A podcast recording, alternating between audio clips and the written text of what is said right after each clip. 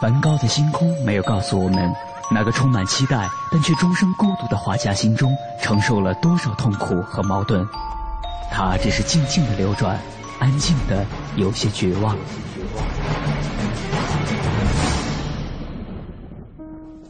莫奈的睡莲没有告诉我们，那个喜爱平静的人在动荡的时代中，心里有着多少的叹息和遗憾。他只是静静的绽放，用柔弱的身躯撑起了整个时代。毕加索的线条没有告诉我们，那个一生充满激情与创造的人心中有着多么宏大的理想和期待。他只是霸道的出现在每一幅画作中，让世界都看到了自己。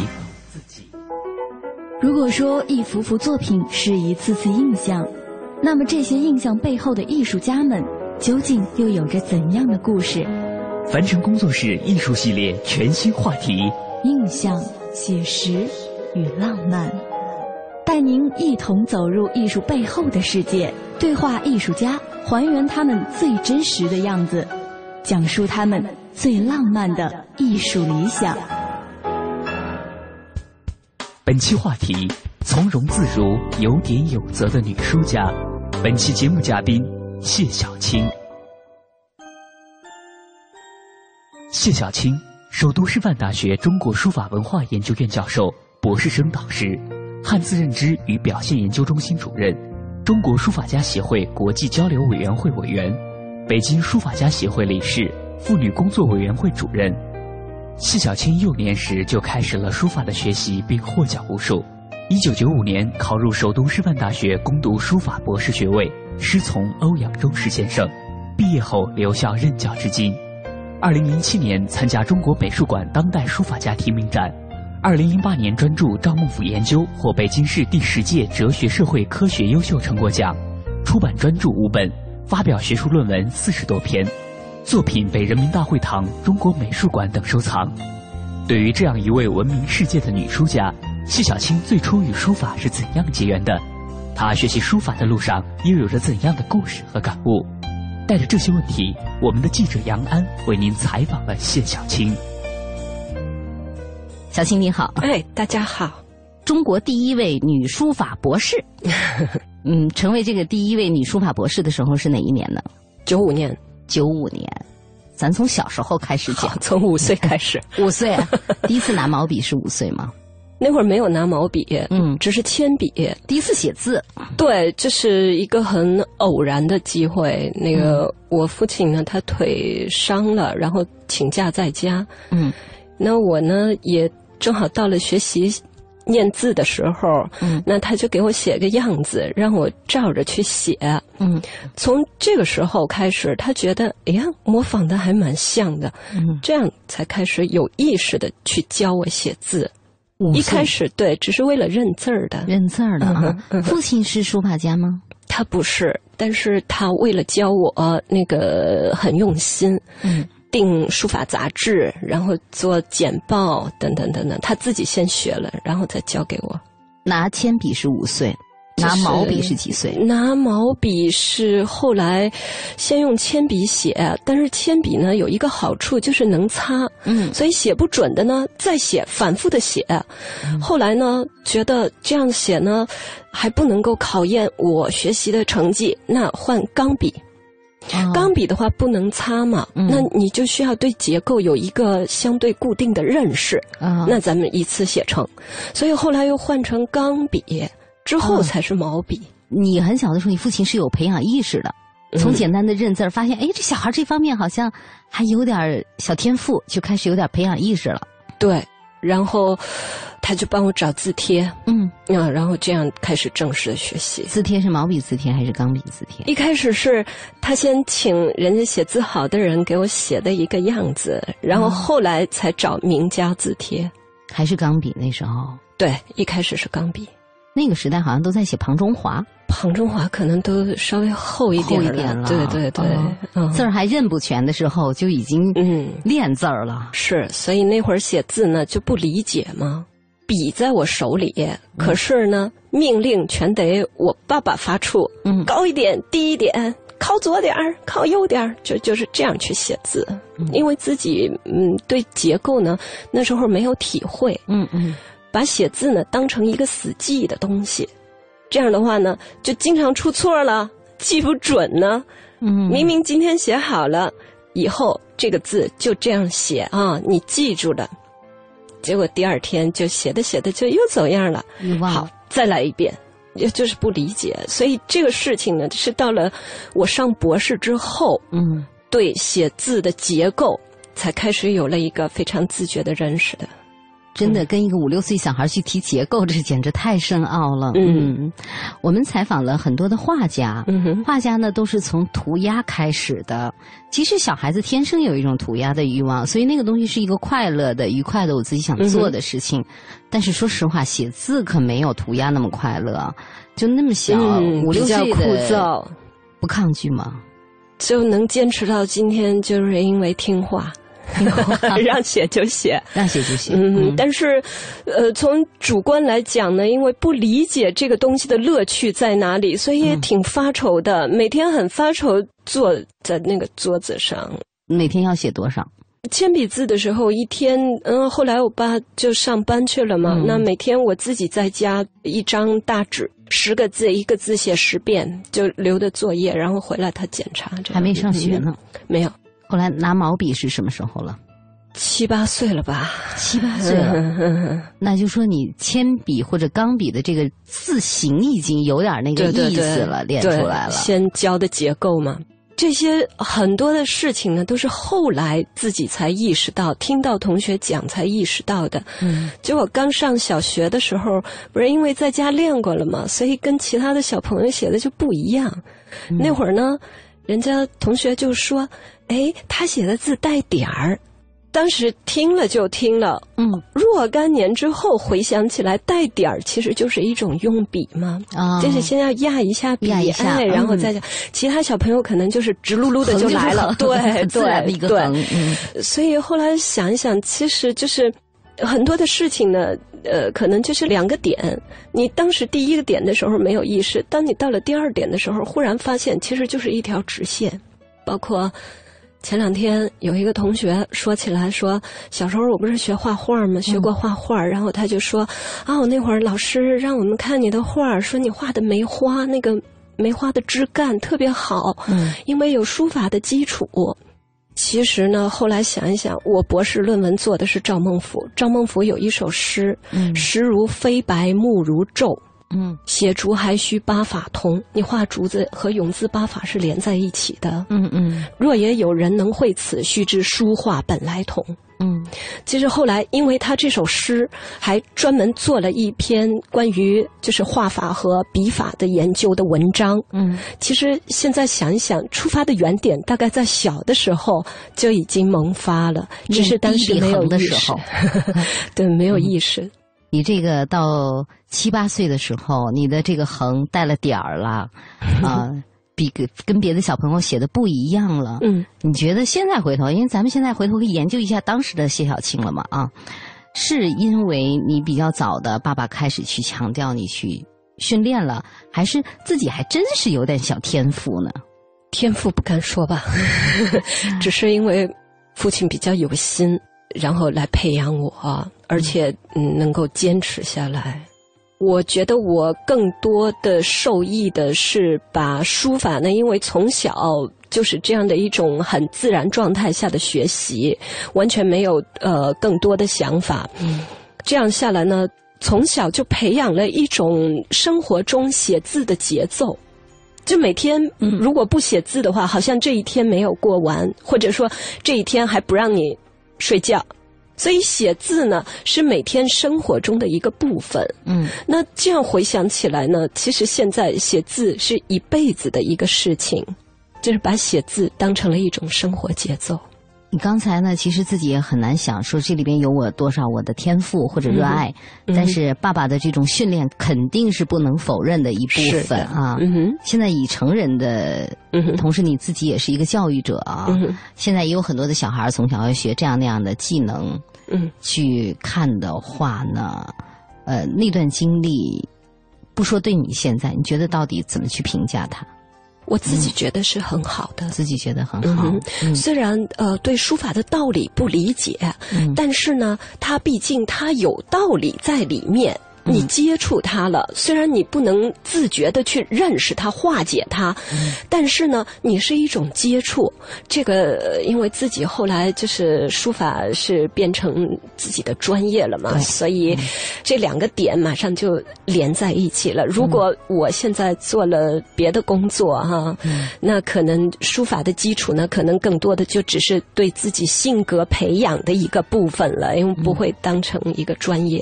嗯，因为当成了专业，所以回想这一段经历，觉得特别珍贵。听话的孩子就不会挨打了吧？要挨打的，然后还记性不好啊。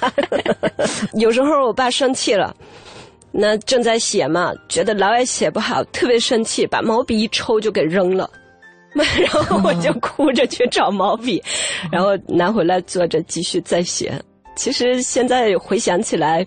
当故事一样的去讲哈，但是呢，自己心里面来讲，觉得真的是幸好有这一段的经历，有一个能够强迫自己去学习的环境，这些所有的益处，我一生受益的地方，都是事后才理解才知道的。对对，当时呢就觉得，哎呀，写字怎么这么难？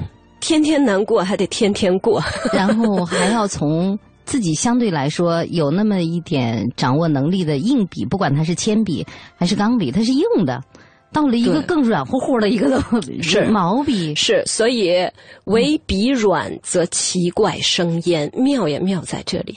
嗯，所以有时候就是难得我爸出差了，我就出去玩啊，然后跟院里过是吗？对啊，跟院里的小朋友跳皮筋儿，跳的也可好了。然后结果第二天呢，我爸不是出差回来了吗？就问我妈怎么小青晒的这么黑呀？我妈说学校开运动会晒的，妈妈护着呢。不是我妈大概也没想到吧？然后结果又隔了一天。我爸下班回来早，一看哇，在院里跳的正欢，赶紧给提溜回来了。提溜回来了，对，所以。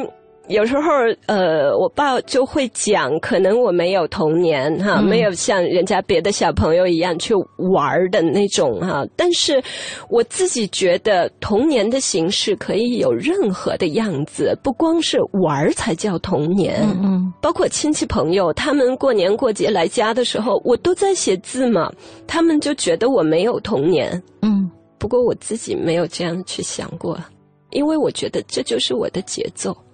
这就是我的生活，到现在还是对，到现在成了有意识的了，因为是工作呀。你反复用了一个词，这就是我的节奏，我的生活。其实跟生活很接近的、很相近的另外一个词叫生命。你觉得书法在你的人生当中更多的是生活的部分，还是真的已经是到了生命里边？书法是个活的东西，嗯，所以你看，每个人都在写字。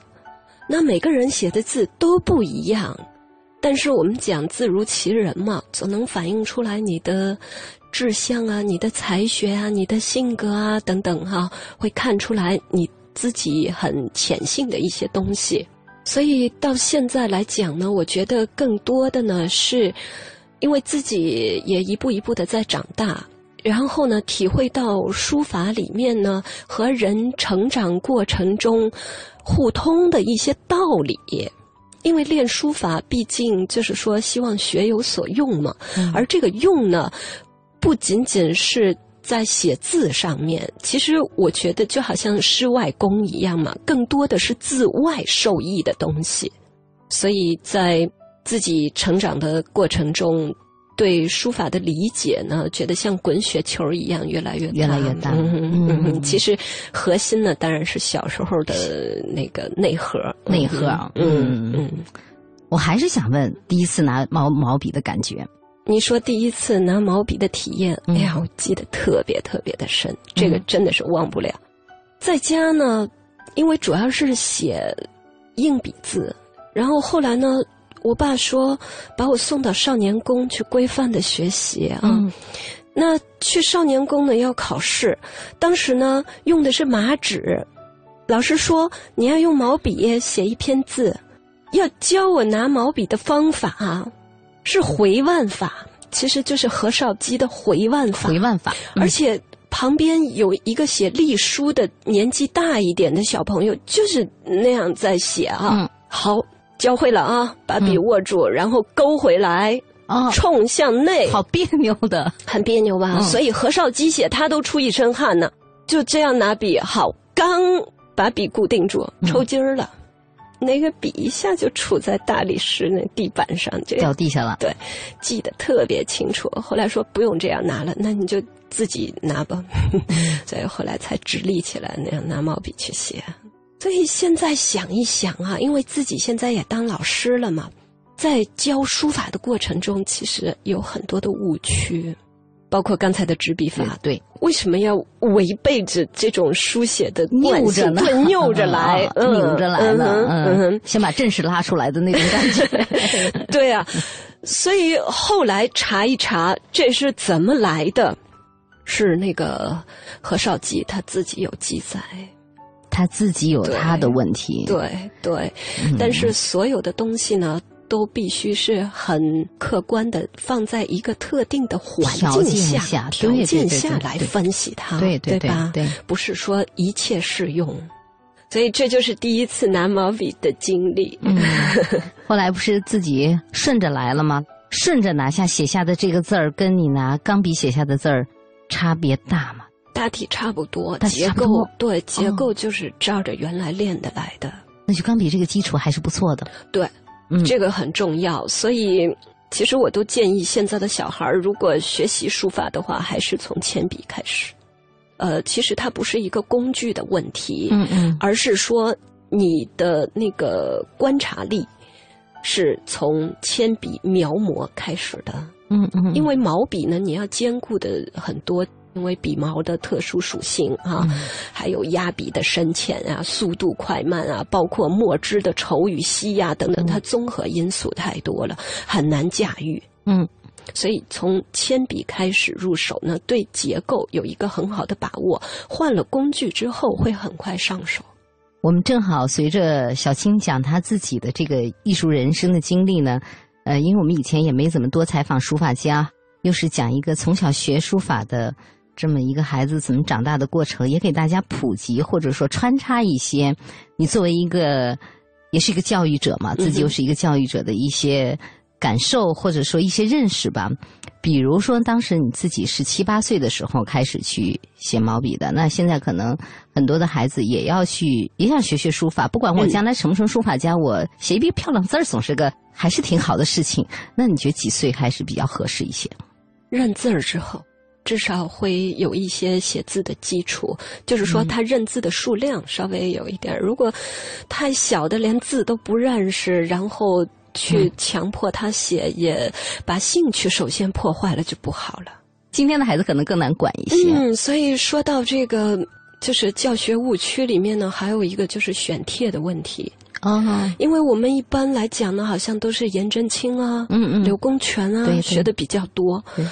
今天回想起来呢，我父亲教我呢没有学过这些，我没有写过颜真卿、柳公权这些，我直接写的是唐代的一个书法家叫李邕，也叫李北海。嗯嗯，那会儿呢，家里还没有这本字帖。嗯，然后去少年宫呢，老师有。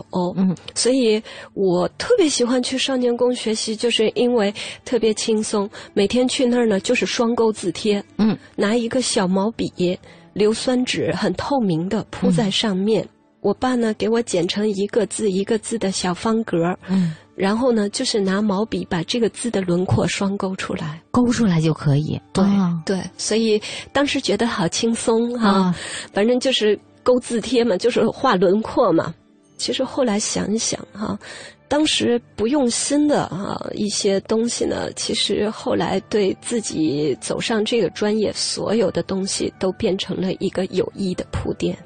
其实它锻炼的是你对字形的一个把握能力。嗯，而不是说咱们转圈去勾轮廓，其实是一个观察力。以为挺没用的一件事情。对，当时觉得好轻松啊，每天去反正就勾几本，反正那一本字帖也挺厚的，而且好多还模糊着，反正就照猫画虎呗。少年宫学习的话呢，比如说可能学美术的孩子，大家都去描一些石膏像啊等等的；然后学国画的孩子呢，可能大家都去呃临摹一些国画的作品，或者说哎芥子园的一些东西哎等等的。我不知道书法的是有因材施教吗？还是大家也是临的同一样的帖？各自练各自的帖。这样的下来以后，其实对你们各自慢慢后来的风格形成还是有一定的帮助的。会对你的欣赏，你那时候能辨别出来什么是好字儿，或者是不好吗？辨别不了，辨别不了。嗯，因为不理解嘛，所以就告怎样写，就记住要怎样写。这些所有的道理都是后来学了之后，就是因为读了博士啊，然后呃，慢慢的才理解的。我们又回过头来，就是说颜真卿、柳公权，我们通常讲嘛，楷书四大家叫颜、柳、欧、赵。嗯。大家呢就学前三家特别多，特别多。柳欧欧阳询，嗯，你看现在我们做评审，那小孩写的基本上全是颜真卿、欧阳询。其实后来才理解，写楷书的人很多呀，历史上对不对？褚遂良啊，什么等等，也有很多有名的。为什么是这四家啊？其实呢，它是一个管格教程。怎么叫管阁体？嗯，要考功名嘛，规范化的一些东西。对了，规范化教育。对了，嗯，所以先学言，为什么占格啊？饱满，言字很饱满嘛。嗯。但是学的时间长了，就好像讥讽的一样，厚皮馒头肉了。那好，减肥，柳，柳骨嘛，颜筋柳骨，骨骼强壮了。但是呢，柳的结构啊，有时候很捉襟见肘。那在欧。欧的结构最平正，但是又容易写板了吗？好，再来赵孟俯，让他呢注入一些行书的笔法，使它灵动起来，所以这样形成了颜柳欧赵。嗯，而不是说所有学习就必须颜真卿开始，或者必须柳公权开始。嗯，但是好多呢，确实是盲从的也比较多，因为大家都写嘛，老师教这个就去写这个。嗯，其实所有的。判断呢，也是后来自己慢慢才能够理解的。学的时候挺自然的，然后这些理论是后来才慢慢总结。对，因为你做了这行了，对，然后又是书法博士，我们要对他的这个书法这个艺术的研究，对，对他的一些往后发展的一些东西，寻找一些依据，是总结一些东西，我才去。因为自己也要教学生，要教学生嘛，在学生上面总能看到自己的一些影子啊。嗯，所以。教学生的过程呢，其实也是对自己在理解的一个过程。所以你说的这些小时候的经历，哈，所有的这些，其实不是说我们现在在忆旧哈，或者是在说一些好像按照脉络一样，在从小开始讲。我觉得不是这个思路哈。其实它所有的东西是一个整体。无论是小时候与父亲一起辛勤练字度过的暑假。还是长大后一直坚持不懈的书法学习，书法就像一个最忠实的朋友，陪伴着谢小青走过了生命中最快乐的一段时间。虽然拥有了一个看似有点特别的童年，但是那些辛勤学习的经历都变成了一颗种子，埋在了谢小青的心中。他是怎样把书法从兴趣发展到专业的？对于他来说，书法学习中最大的感悟又是什么？稍后回来。听我们为您继续采访谢小青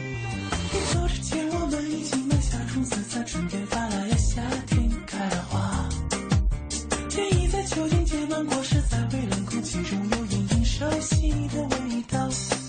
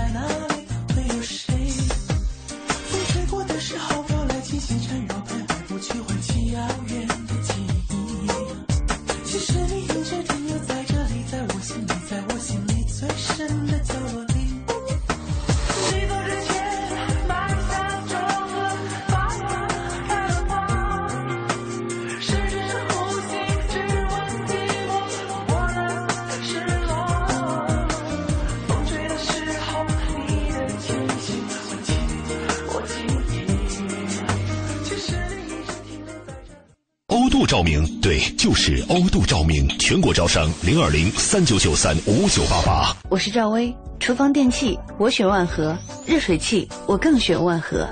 联邦三十年，中国好家具，联邦家私，中国家具领导品牌。奶瓶三十五，背带裤一百二十九，学步车四百六十八。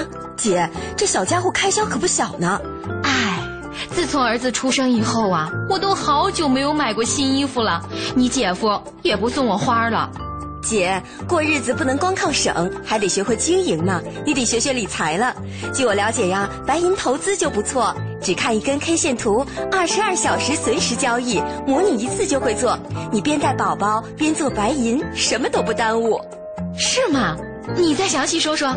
你呀，发条短信八零八到幺二幺幺四了解一下，免费咨询。好。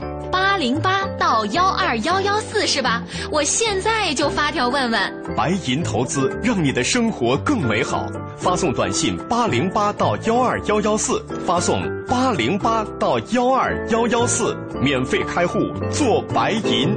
投资风险需谨慎。中国广播音像出版社隆重推出的《中国广播经典系列朗诵 CD 光盘》，既有夏青朗诵的唐诗三百首，也有方明的播音作品专辑，还有集合齐越、葛兰、雅坤、于芳、姚科等中央人民广播电台老中青三代播音员精心演绎的配乐朗诵光盘、中外名篇经典诵读和红色经典作品朗诵。朗诵作品风格多样，赏心悦耳，是中国朗诵艺术的优秀典范。产品均随碟附有作品原文，是学习、欣赏和正音的难得佳品。欢迎登录中国广播网查询，咨询电话：零幺零八六零九二五幺幺，零幺零八六零九二五幺幺。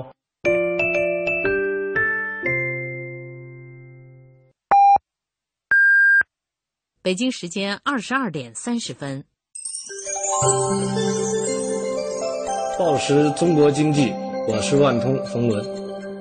所谓价值观，就是跟你的合作伙伴建立金钱关系的时候，你需要拿一个尺度来衡量决策，而这个东西会引导你朝不同的方向去走。报时中国经济。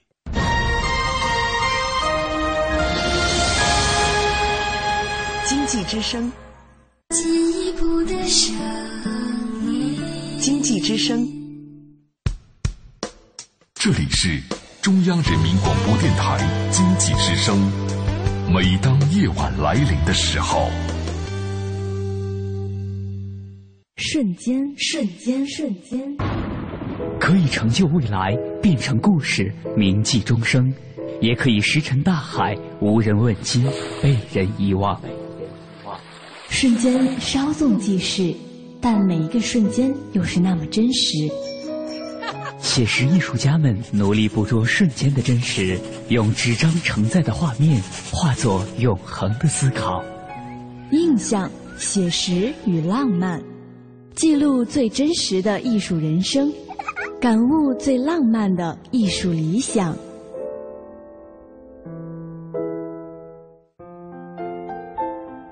谈起小时候辛勤的学习过程，谢小青说：“正是经过了那段经历，他才能在之后的创作中拥有了丰厚的积淀。但是，这种规范化的学习却意味着相对枯燥的城市化学习。这种学习是否必要？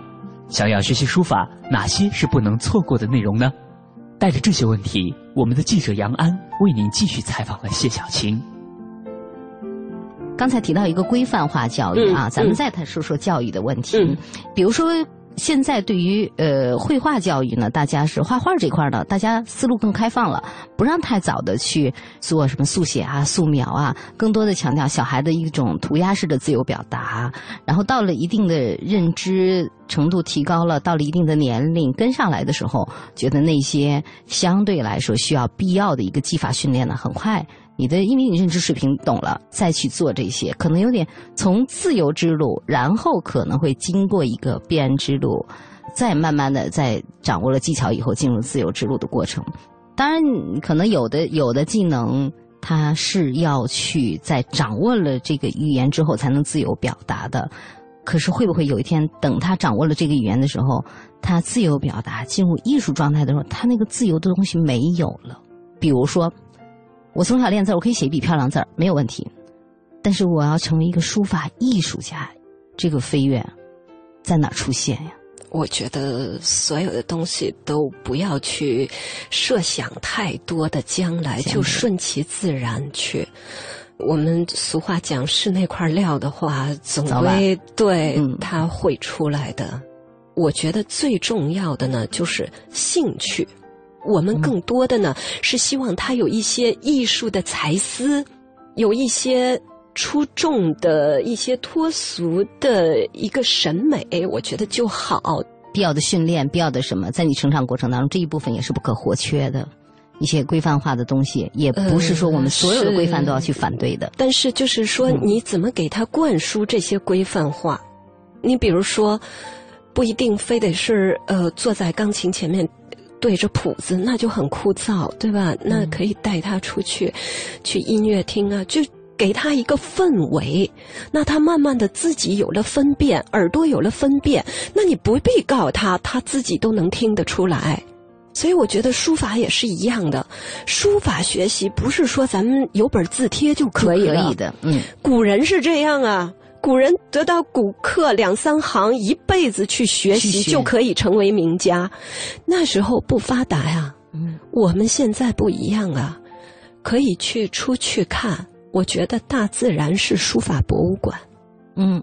你看庭院上面有匾额。有抱柱楹联，人家是什么氛围、什么字、什么内容、用什么字体，它都是和环境在一起的。所以我觉得，经常出去，比如说有什么展览，多去看，熏陶，对，让他自己的兴趣呢也可以发散出来。也许他现在学的钢琴，将来成就的是别的方面，这个是很有可能的。但是我还是觉得有有两种路，必然之路到自由之路是有的，因为我最近看到你新的书法的作品的时候，那种状态已经很自由，这是经过一个长期的变之路的训练在里边的。当然，我们待会儿会再讲作品，再回到小时候。小青小时候是得奖专业户，呃，还记得第一次得奖的情况吗？很甜蜜的回忆啊，那会儿很严格呢。先是给我们小学呢发来一个入选通知书，然后呢要求我们校领导，我当着校领导的面儿再写一张字，然后由学校封口把这张字再寄去，人家再评审回来才是获奖证书，不是直接一张纸就寄回来的。所以那天就去给老师去写去了，去学校写完之后呢。觉得啊，我爸表扬我，那我就很开心，自己就觉得特别的轻松啊。嗯，出来以后呢，正好看见卖饼子的，我妈就给买了一个饼子吃哈，奖励。嗯，糖心饼子，觉得可甜了。哎，小时候的记忆总还是跟吃的连在一起。你你是说起来这个获奖的经历的，其实我是饼子的记忆。嗯，书法很是中国符号的一个东西啊。你学习的那段经历，其实是一个改革开放的时代，那个时候，少年宫也会有一些，好像作为一个窗口去有一些外事的活动。嗯嗯，对对，你自己也是在外事活动当中一个很重要的一个角色，是吧？那会儿呢，少年宫确实它是一个对外宣传的窗口，特别是对艺术的输出，因为艺术不需要语言。你比如说画画，那中西方都能看得懂。那写字也是一样的，它不是说需要语言来沟通的东西，所以当时想一想呢，自己也蛮开眼界的，嗯，然后老师就组织我们写的字啊、画儿啊挂起来，嗯嗯，然后人家有的外国旅行团来了喜欢的，就带走了。算是卖字儿了，人生第一次靠这个能换点小奖品了，是吧？真的是，嗯，所以觉得少年宫的学习还是很轻松的，但是呢，它给了你一个很规范的一个环境，给了你比其他孩子一个更高的起点。少年宫的学习相对来说就有很多快乐的，尤其跟小伙伴们一起哈，嗯，这样的东西了。但是父亲还一直在背后。对，就是虽然送我来少年宫学习了，但是主要还是我爸在家教啊，还在家。对，因为少年宫的活动毕竟一周大概才一次两次吧。有没有想说将来你就靠？没有，没有，就是想让女儿写一笔好字儿。对，嗯，觉得写到这个程度也不容易，要坚持下去，如此而已。因为后来呢，上了中学之后，呃，初一、初二的时候都学习功课还不是很紧张嘛，所以每个暑假就是我爸在家陪我，那就是写字的一个假期。每天早晨起来吃了早饭，然后我就坐那儿写，然后一直到中午吃饭，中午吃完饭睡一会儿。下午三点开始，一直写到晚上就不开灯看不见为止。平时呢？平时没有这么集中，没有，但也没有一天不写。要写的，所以每一个假期积累好几本儿，从这里面再挑写的好一点的，我爸给装订起来。他为了教我，真的是很有心。嗯，所以自己性格上面也会受到影响。后来就是。上大学呢，读了中文系，那时候没有书法这个专业啊。有有，就是从我们上大学那年开始招书法专业，但是它都不成规模，是含在国画里面。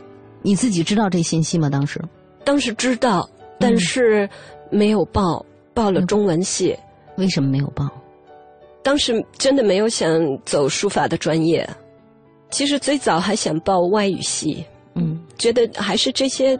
主流的专业，数理化呀，文科、理科啊，是主流的哈。是是，所以报的时候也受这个影响，然后报了中文系。那时候呢，跟书法就隔得比较远一点了，因为纯粹就是业余的嘛。但是跟写字儿是隔着远了，可是书法和中文本身这个东西根是一个根。对，其实他在给他培土。嗯嗯，所以后来其实是蛮受益的。蛮受益的。嗯，如果我当时选择了书法，可能文史知识的底子就会相对来讲弱很多。而这个是书法的根呢。你书法，你写到一定的层次的时候，已经根本不是笔墨啊，不是技法的问题了。对呀，是一个境界。那这个境界是一个综合的东西，起码你得自己会写诗吧。对，写个诗，然后自己再选择合适的字体写出来，那多漂亮！你起码你还自己会读了很多诗，你有一定的古文的中国文化的一个基本的积累才行。对啊，要不然的话，光抄一首诗，嗯，光抄“白日依山尽”或者光是“春眠不觉晓，睡到醒不了”，嗯，那这就不行了，表达不了自己的更多的情感。硕士读的是。古代文学，古代文学，先秦两汉专业的，嗯，山西大学，山西大学读的，还是跟书法没有什么关系呢？对呀，嗯，但是写呢一直在坚持写，写是一直在写，对，但是对书法史啊、书法理论啊，这些都是后来介入的。我觉得在山西大学特别有幸的就是我的导师，他呢。呃，选择给我开课，给我开了古文字学课，只有我一个学生去上，去冯老师家里上。嗯嗯嗯，他只有对我一个学生，只对一个学生，因为人家其他的可能不不一定要这么深入的去学，对。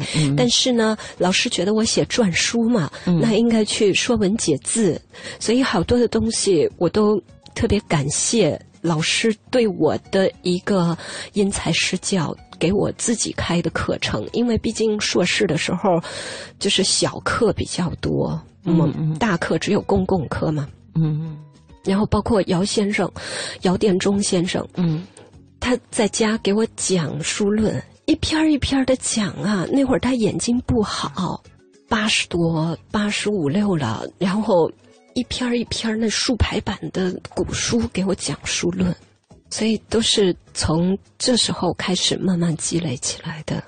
这个书法博士不是光写字儿写到书法博士的。对啊，人家要考你别的课程的。是这么多年在中国文化的这个缸里头泡出来的，真的是。所以我自己考上博士也是受益于学了中文系，学了古代文学的。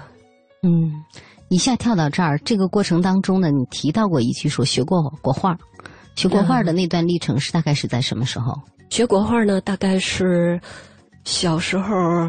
我是先在书法组，后来呢就换到调到了国画组，大概是从小学四年级吧，一直学到初中。后来功课紧了，然后大概上了高中就不太去少年宫了。这段我想请请教一个问题哈，就是中国话有一句话叫“书画同源”或者“书画不分家”。对，我们一直想知道这个“书”是书法的“书”。嗯，还是诗书的书，就是读书的书，书本的书。你这个就是狭义和广义两个概念都包含了，嗯，都有是吗？对，都有。你看古人评价，就是他画画画的怎么好？说他画的竹子好，说像二王笔法。二王王羲之、王献之，他们本身并不画画，但是夸你画的好，是因为有二王笔法，笔法在里边。而且落款呢都是写梅、写竹，不是画梅、画竹。嗯，所以他强调的是一个用笔的道理，写的这种东西融入到画的里边。对，嗯，其实互相是有一些融合在里边的。对，后来变成了一个广义的那个书画同源的概念。嗯。所以，不管从哪个角度去解读书法，都不是一个孤零零的长在那儿的，对一个东西。对，它涉及到很多，包括古文献学，你要念资料的呀，对吧？包括碑版，我们选字帖。哎，学生说了，谢老师，怎么我的字帖跟他的不一样啊？都是董美人墓志啊。嗯。哎，怎么他的是这样的呀？这个问题一开始呢。他们学生都没有意识到，然后我点评作品的时候，发现，哎，老师说我写的不像字帖，可是我的字帖就这样。哎，一对，我说那好啊，你们回去查版本啊。所以你看，还要和碑版鉴定，这个要连在一起。你是翻刻的呀，还是原刻的，对吧？我们学的字帖大概都是碑刻的多嘛。还有呢，就是包括古代文化，嗯，那当然更直接的是书法史、书法理论这些。书法是一个学科，它上面的分支有很多。谈起自己的经历，谢小青说：“大学和研究生期间，他看似没有专业学习书法，但是正是那段与传统文化有关的积淀，为他日后打下了坚实的基础。作为传统文化中的一门瑰宝，书法绝不是一门单独存在的学科，而是深深的根植于传统文化的土壤。只有了解和熟悉了传统文化。”才能真正学好书法。那么，当一切的准备看似已经就绪的时候，又是怎样的契机让谢小青最终考取了书法专业的博士呢？在他博士阶段的学习中，他又对书法有了怎样全新的认识呢？在明天的节目中，我们将继续为您采访谢小青。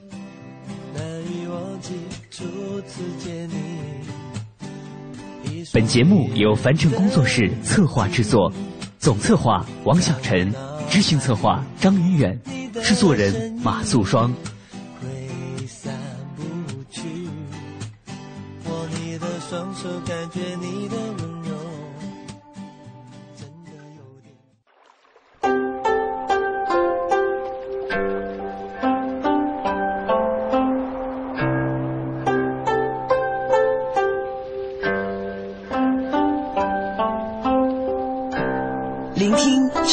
声音，中央人民广播电台经济之声。进一步的声音，经济之声。您即将收听到的是《非常科学》，探索发现，聚焦科技瞬间，感悟新知。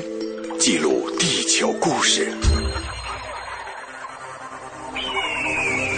零距离破译人类生存奥秘，跨时空探索宇宙恒久之谜。非常科学，不一样的视角，不一样的科学。非常科学由中央人民广播电台经济之声与中国科协联合推出。听众朋友，大家好，欢迎收听《非常科学》，我是亚楠。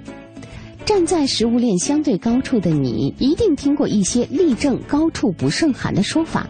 有些极端素食者为了证明人类天生如素，甚至声称我们的祖先不够牙尖爪利，根本吃不到动物，倒是长了根长长的消化道，因此特别适合素食。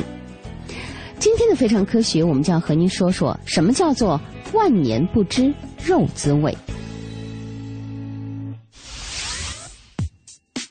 首先，进化过程中的主食未必等价于如今对健康最有益的食物。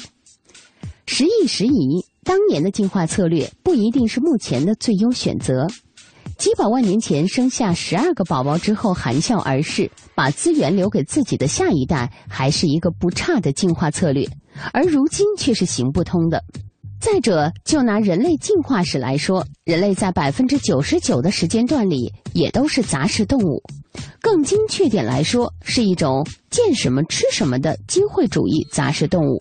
直到今天，我们在地球上血缘最亲的亲生兄弟黑猩猩，日常食谱里至少百分之五是动物性食品。在持续了上百万年的旧石器到中石器时代里，人类的转职方向只有一种。就是吃货，这些吃货武能狩猎，文能采集，虽然是靠天吃饭，但他们吃的相当不错。日均摄取的维生素 C 是现代人摄取量的五倍。花、树叶、坚果、浆果、块茎、老鼠、鸟蛋和雏鸟，爬得很慢的乌龟，无脊椎动物如蜗牛和白蚁等等，无所不吃。牙口不好，指甲不利，就打不到动物吗？被智人灭绝的披毛犀、大角鹿、猛犸象、巨袋鼠等无数古生物都在地下默默垂泪。这方面的直接证据之一来自古猿骨头里的丝钙比例。同一环境之下，丝和钙的比例是相对固定的。这两种元素性质非常的接近，植物对它们一视同仁，动物则更喜欢吸收钙。于是，吃植物的草食动物，其骨骼与牙齿里的丝钙比率要低于植物；吃草食动物的肉食动物，其体内的丝钙比率就要比草食动物更低。这就像重金属会通过一层层食物链，最后富集在顶端一般，丝则会因为被动物嫌弃而逐层减少。总而言之，在比对了古猿和其他动物的骨骼与牙齿之后的结论是：古猿也吃肉。而那些所谓人类结构适合纯素食的证据，细细研究起来，其实大多站不住脚。从解剖学上来说，一只兔子消化道有五米，成年人类消化道大概会有九米。从比例来说，兔子的肠子要远胜过人类的肠道，而兔子有时候还得把没完全消化的食物吃下去再消化一遍。何况以长度来估算消化道的功能，也未必准确。如果关注消化道的其他指标，比如表面积，比如重量，比如和重量直接相关的能耗，你就会发现，相对于其他灵长目兄弟，人类其实是把胃肠道的重量和能耗都大大削减了，省下来的资源投到哪里去了呢？一九九五年，有研究者比较了五个加起来占人体能耗七成的器官：大脑、胃肠外加心肝肾，结论是心肝肾波动不大。胃肠则变成了原本理论值的六成，省下来的基本全给了大脑。相比起来，食谱接近纯素食的大猩猩，消化道就要比我们重得多，而它轻轻松松的就能一天吃下五十斤食物。什么都吃，自然就有进化优势。我们现在的人口就是明证。什么都吃也有缺陷，人类因此难以分化成不同种。从分化速度来说，食草动物分化最快，然后是肉食动物，杂食动物的多样化速度最慢。当专注于吃各种不同种子和昆虫的雀鸟在加拉帕戈斯群岛上占据各种精细独特的生态位，并分化出各种鸟喙时，人类这个奇心种坚定地走上了天下吃货是一家的道路，避免了因食谱不同而日渐生殖隔离、种类不一样怎么谈恋爱的惨剧。这样的好景一直持续到大概一万年前，伟大的农业革命发生了。许多野马骨、野牛骨上还残留着石刃石锤留下的伤痕。我们人类已经进入了新石器时代，在这一万年中，人类的食谱里植物性成分确实比例上升了。但平均营养水平比起旧石器时代，则是不进反退。枪炮、病菌与钢铁的作者贾雷德·戴蒙德宣称，农业是人类历史上最大的错误，而且人类至今都没有从这个错误中完全恢复。我们驯化了有限的几种动植物，然后太过依赖它们，水果、坚果和肉类的消费比例则迅速下降。伴随着蛋白质和维生素缺乏，疾病的风险开始大幅上升。在南美，印第安人驯化了玉米，这种杂粮好种又管饱。只是缺乏氨基酸，而且会阻碍铁的吸收。贾雷德举例说，通过研究南美古印第安人的牙釉质与骨骼，发现农业兴起之后，营养不良导致龋齿率上升了五成，而缺铁性贫血的发生率则翻了四倍。两河流域驯化了小麦，全世界从此有了面食。不过，这种主食不但营养单一，还会妨碍吸收锌。欧洲人的祖宗两万年前男性的平均身高还有一米七九，到了新石器时代就下降到了平均一米六五。此时他们吃肉的数量大概只有旧石器时代的百分之十到百分之二十。直到二十世纪，农业技术才又一次绿色革命突飞猛进，顺带着把平均身高又拉回到了一米七六。东亚地区驯化了稻谷，这种主食缺乏维生素 A。如今每年还有五十万名儿童因此而失明，而黄金大米的论战至今还没吵完。但对于吃肉的渴望从未消退。农业独立起源的三处中，两河吃货驯化了猪、牛、羊；东亚吃货驯化了鸡、鸭、猪、牛；美洲吃货驯化了驼马和羊驼。虽然没有当年品种丰富，但偶尔吃到也算聊胜于无。农业革命有其意义。比如有了这些富余粮食，才有可能职业分工：你耕田，我织布；你当兵，我制陶。农民虽然营养不良、皮薄血少，但他们有巨大优势：资源需求少，有点碳水化合物就能生生不息。在人海战术面前，高级兵种狩猎者含恨倒下，农民统治了全世界，直到如今。我们颈围腰带一万年，熬的脑容量都比一万年前的峰值下降了百分之八。终于等到农业技术飞跃，然后才有了这数十年来的矫枉过正。有的吃货恨不能早啃猪蹄儿，晚带牛排，盘里不见一点点绿色，加点番茄酱就算蔬菜吃过了。然而，我们毕竟不是自己制造各种维生素得心应手的喵星人，我们可以只是偶尔嚼几根草，要么为了吐，要么为了酷。人类需要植物性食物里的多种营养素。美国国民膳食指南推荐，每日摄入热量中百分之十到三十五来自蛋白质，其他应该来自碳水化合物和蔬菜水果。这个数字挺接近旧石器时代的标准饮食，那就是百分之六十五的植物和百分之三十五的动物。如果肉少了，食谱里又没有增加足够的蛋白质，那么长久下来，身体里的蛋白工厂。那么长久下来，身体里的蛋白质工厂缺少了原料，胶原蛋白和角蛋白没法合成，这对皮肤弹性和头发光泽相当不利。肌肉越来越少，基础代谢率也没法跟上去，慢慢你就会变成喝凉水也会长肉的体质。但如果你超重了、三高了、罹患了糖尿病了，那么确实应该多吃点顶饱的蔬菜、水果、豆类、杂粮，而沙拉酱则别可劲儿放。橄榄油也别没够的拌。如果你身体健康而考虑吃鱼素食或者蛋奶素，一般来说问题也不大。至于纯素食，不是营养师的，一般真的无人能驾驭。至少别给还没发育完的孩子吃，别给非常消瘦的癌症病人吃，贫血者别吃，胃肠消化不良者也别吃。另外，孕妇别吃，老人也别吃。铁、维生素 D、维生素 B 十二等是素食者特别需要注意补充的几种营养素。一般来说，素食能减少脂肪和蛋白质的摄入，增加膳食纤维以及许多微量营养素。有人说素食者更长寿，然而素食者里坚持其他已知健康生活方式的比例也更高。他们往往不抽烟、少饮酒、多运动。试想，一个人连肉都不吃了，他对自己还有什么狠不下心的？由于目前的研究很难排除这些其他因素对长寿的影响，因而也无法给出不吃肉更长寿的结论。事实上，二零零九年，英国一项大型研究中比较了将近五万个素食者和肉食者，结论是死亡率没有明显的差异。而今年，美国著名的素食可降低百分之十二死亡风险的研究之中，对素食的定义实际上主要取决于是否少吃红肉、吃海鲜的鱼素食以及吃蛋喝奶的蛋奶素，在这项研究中都算作了素食。多吃蔬果杂粮没什么不对。